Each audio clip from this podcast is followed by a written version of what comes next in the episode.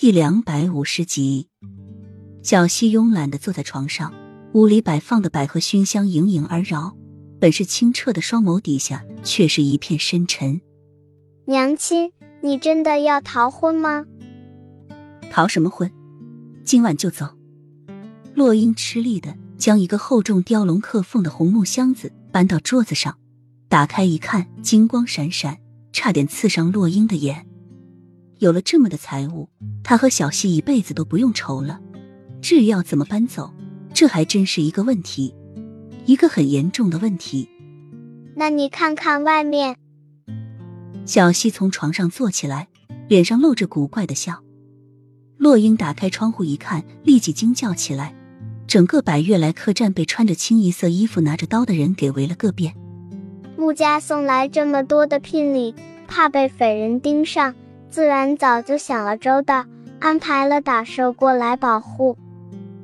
还没等洛英询问，小溪就奶声奶气的说着，但是话语中俨然是一个心智成熟的成年人在仔细的分析着这些事。洛英听了，又回屋捣鼓了一番，想要将银两全部都从箱子里拿出来，但是悲催的却发现九百两万两的银子怎么也拿不完，而八十两的银锭子却很重。洛英一咬牙。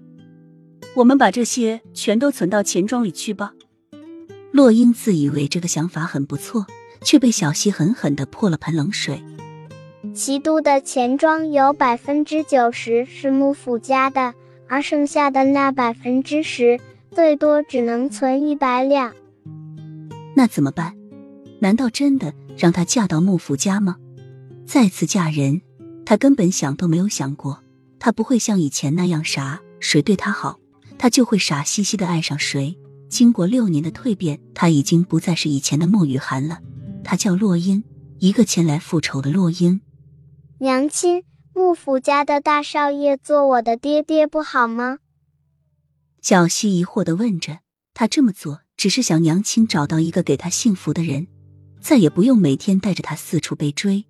但是娘亲却丝毫一点都不愿意。好个屁！天下男人一般黑。